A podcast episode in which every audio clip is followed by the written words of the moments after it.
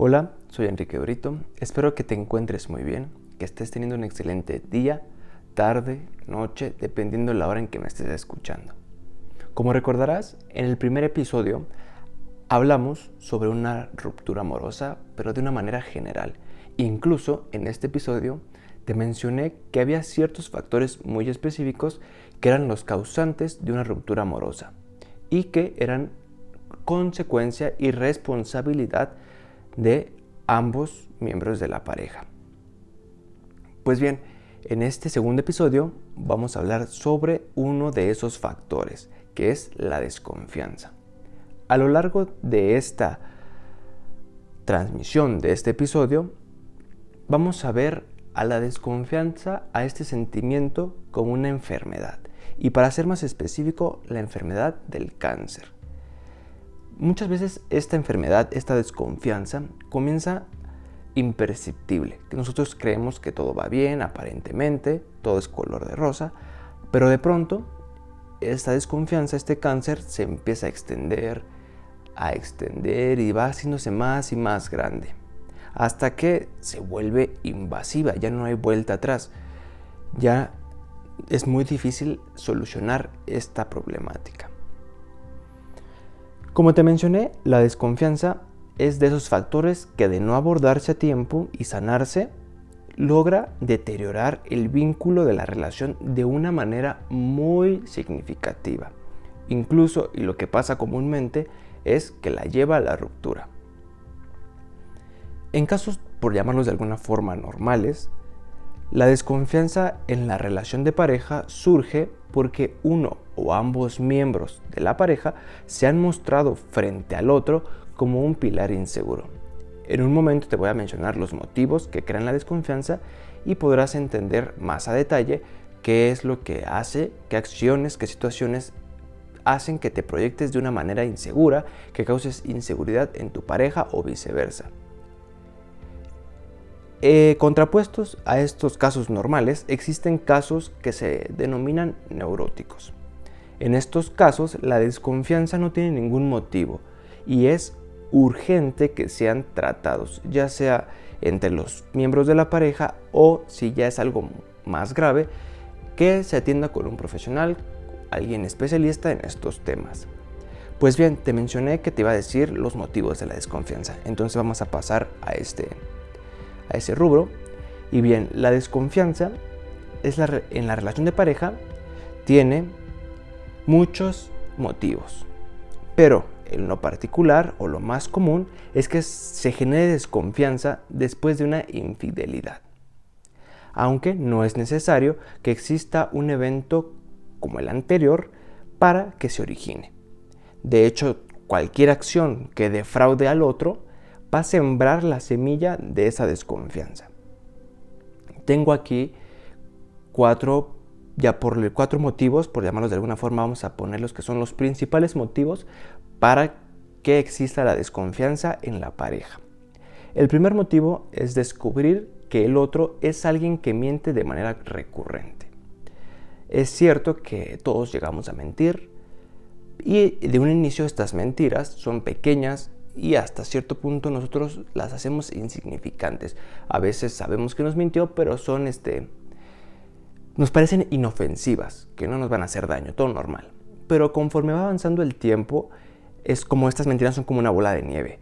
Van creciendo y creciendo y creciendo hasta que se vuelven imparables. Y es aquí cuando nos hacen más daño. Y por eso hay que atender todo a su tiempo, como ya te mencioné.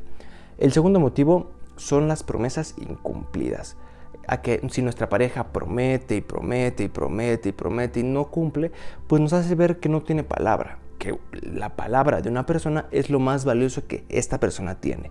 Y al ver que no tiene, pues genera un sentimiento de inseguridad, de, que todo se puede acabar, de que todo se puede perder en segundos.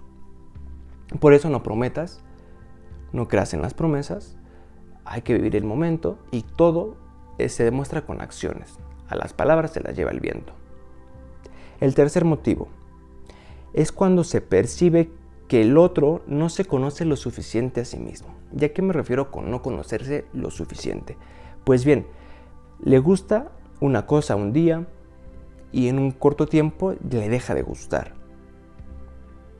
O inicia un proyecto con mucho entusiasmo, con muchas ganas, y de la nada lo abandona, decide que ya no, que ya no va a ser ese proyecto.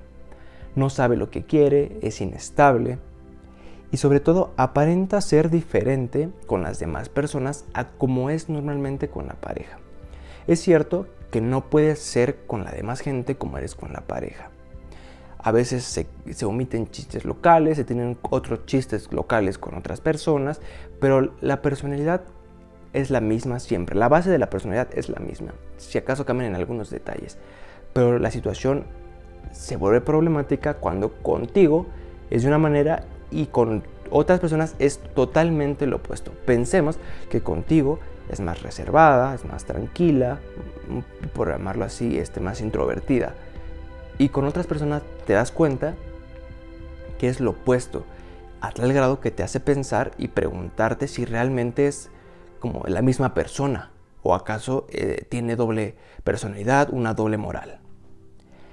El, otro, el, cuarto motivo es cuando el otro muestra dificultades para afrontar las consecuencias de sus actos y prefiere seguir mintiendo para evadir dichas consecuencias y mantener todo supuestamente en un orden.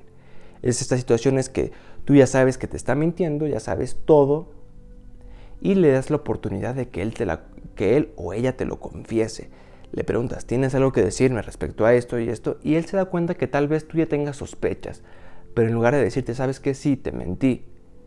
Y demostrarte que es una persona madura y responsable que asume las consecuencias de sus actos, él o ella te va a empezar a crear un universo de falacias para lograr un cometido, que es que tú le creas a pesar de que sean mentiras. Y aparte de esta situación, te das cuenta que cuando te miente la cara, prefiere ser egoísta porque antes de, demostrarte su amor y diciéndote la verdad, es egoísta porque se quiere salvar, él quiere quedar bien. Es irresponsable e inmaduro porque no es capaz de asumir estas consecuencias. Te mencioné que había otros casos, los casos neuróticos. En estos casos, la desconfianza proviene de motivaciones sin base real. Son casos en donde existe una predisposición a la desconfianza. Algunos motivos que engloban estos casos son, primero, la inseguridad en uno mismo. A veces nosotros mismos o nuestra pareja se siente que no es lo suficiente para nosotros. A veces siempre se va a menospreciar, siempre te va, nos va a ver como alguien superior, con más talentos, con más futuro, con más éxito que él. O al revés, nosotros nos vamos a ver como alguien inferior. Esto nos habla de que hay que trabajar, tener más atención sobre nuestra autoestima, nuestro amor propio, seguir trabajándolo para que vaya incrementando. El siguiente motivo es haber traicionado a alguien y proyectar inconscientemente una necesidad de castigo por ella. ¿A qué me refiero? O más claro, es muchas veces nuestra, una persona le hace daño a, a su expareja, y actualmente en su nueva relación él cree que por hacer daño a su expareja va a recibir un karma con la nueva, con la nueva pareja o con la pareja actual por ese daño cometido en el pasado. Eh, estas personas están esperando un karma, están esperando que les llegue lo mismo que ellos le hicieron para que ya que quede todo saldado, cuentas parejas.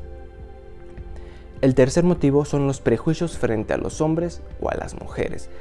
Y son prejuicios tal vez que nos formemos por nosotros mismos o por ideas o comentarios de personas cercanas como amigos, familiares. Y voy a poner un ejemplo. Eh, a todos nos han dicho, amiga, no te enamores de los hombres porque son muy infieles, son muy mentirosos. O amigo, no te enamores de las mujeres porque te van a cambiar por alguien más guapo, alguien con más dinero. Y son prejuicios. Realmente son pensamientos sin fundamento real que solamente por que te van a traer problemas. Son pensamientos tontos. Entonces, si te vas a enamorar de alguien, déjate de prejuicios y velo conociendo poco a poco a la persona.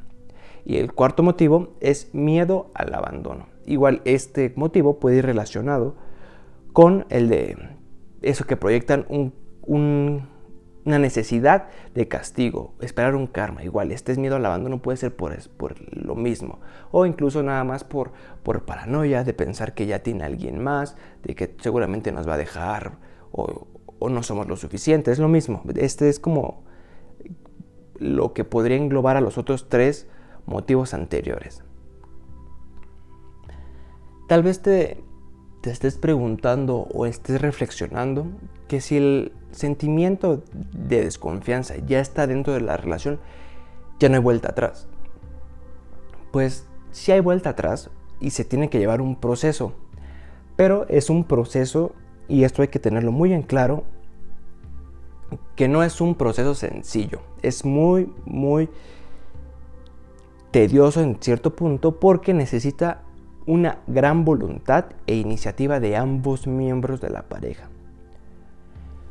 Solamente vale iniciar este proceso si la relación aún tiene futuro. Y para determinar si tiene futuro o no, hay que analizar de manera objetiva y con la cabeza fría para no caer en el síndrome de abstinencia emocional que te mencioné en el primer episodio que si no lo has escuchado te recomiendo que vayas y lo escuches para que vayas entendiendo de manera más clara este segundo episodio.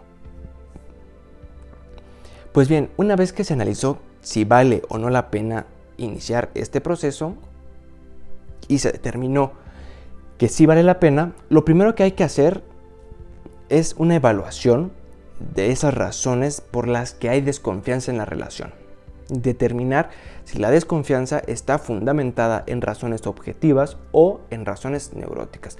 Te repito, si es una, una razón neurótica, mejor ve con un profesional con, que sea especialista en estos temas para que no sea tan complicado y, y se vuelva un caos. Ahora, si son por razones objetivas, se puede analizar y trabajar entre pareja. Y de nuevo, es importante revisar las expectativas que se tiene frente al otro miembro de la pareja. Porque todo, hay que tener claro que todo ser humano falla, es imperfecto. Así que si Así que no esperes que tu pareja sea perfecta. Si tú estás esperando esto, déjame decirte que estás perdiendo absolutamente tu tiempo. Así que cambia tus expectativas y sobre todo no confundas expectativas con objetivos o metas. Porque la diferencia entre metas, objetivos, que es casi lo mismo, y una expectativa es que metas y objetivos son un, proyecto o un pensamiento que quieres que se haga realidad, pero que es objetivo, que está dentro de lo cabal, de la realidad. La expectativa pues a veces es irreal, lo más común es que sea irreal, que sean esos famosos castillos en el aire. Entonces, cambia tus expectativas por objetivos, metas de pareja y te vas a ahorrar muchos problemas. Ya verás más adelante por qué. La única solución real para quitar la desconfianza, para eliminarla de raíz de la relación, es la comunicación. Y tal vez de inicio parezca esto una paradoja, porque para que exista una comunicación verdaderamente plena es necesario confiar en el otro. Y has de decir, ¿cómo voy a confiar en alguien que defraudó mi confianza, en quien no creo? Pues bien, si estás iniciando este proceso es porque la relación vale la pena. Y si vale la pena también es necesario tomar un poco de riesgos para lograr un objetivo. Entonces, confía, arriesgate en confiar una última vez en tu pareja. Si te defraudo, arriesgate. Si vale la pena, hazlo para que logres ese objetivo. Cuando digo comunicación, me refiero a dialogar. ¿Y qué es dialogar? Bueno, pues es exponer de una forma tranquila y con amor las razones que nos llevan a desconfiar. Y a su vez, dialogar también es sinónimo de saber escuchar, aunque ciertamente a muchos nos cuesta trabajo. Pero este es otro punto positivo de este proceso. Además de que te va a ayudar a quitar la desconfianza, te va a hacer a que te des cuenta, mejor dicho, si la relación, si en la relación de, de tu pareja hay comunicación. Si no es así, pues durante este proceso vas a empezar a trabajarla para que al término de este proceso tú y tu pareja ya se les haga un hábito este de estar comunicando, este rubro de la comunicación.